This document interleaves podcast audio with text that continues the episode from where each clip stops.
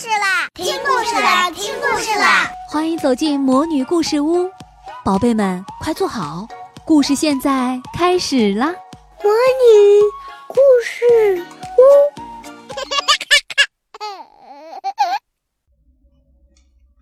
绿山墙的安妮第十六章友情告急。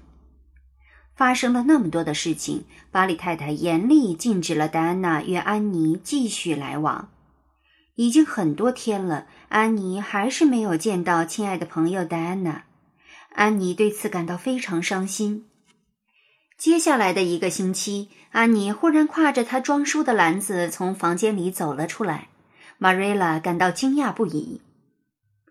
我的朋友被人无情的夺走了。现在我唯一能挽回的方式就是去学校，因为在那里我可以看到他，不至于那么痛苦。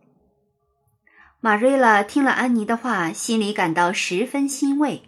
她觉得事情正向着好的方向在发展。请你不要再做让老师感到头疼的事情了。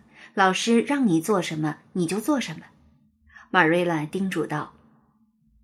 我觉得戴安娜至少会对我笑一笑的，安妮自言自语地说。第二天，安妮就去上学了。那天早上，安妮收到了一个小包和一张纸条。亲爱的安妮，妈妈说，就算我们在学校见面了，也不能一起玩，不能说话。不过，你千万不要生气，你永远都是我的知心朋友。我像以前一样非常非常喜欢你，我非常非常想你，想告诉你我的心事。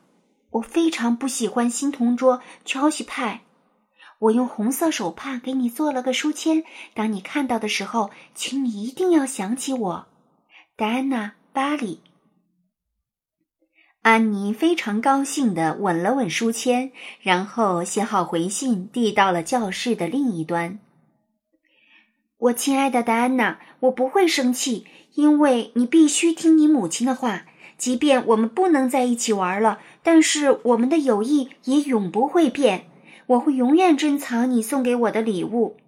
虽然我的新同桌明妮是个非常好的女孩，但是因为你是我唯一的知心朋友，所以我不会做明妮的知心朋友。你至死不渝的安妮·雪莉。自从安妮重返学校后，她再也没惹出什么事端来。她一心学习，非常努力。她决心不让成绩十分优秀的吉尔伯特在任何一门功课上超越自己。吉尔伯特对安妮越来越和善，愿意和她重归于好，甚至非常诚心的再次向她道歉。可是安妮一点儿都不买账。他对吉尔伯特一直怀恨在心，毫不理睬吉尔伯特的任何行为。一学期很快就结束了，像安妮这样勤奋的学生自然取得了很大的进步，因此他很快就升入了五年级。亲爱的小宝贝们，今天的故事就讲到这儿了。想听更多的好故事。欢迎你在微信公众号上搜索“魔女故事屋”，加关注来和我们做朋友。这里有更多的好故事等着你哦！我们下期再见。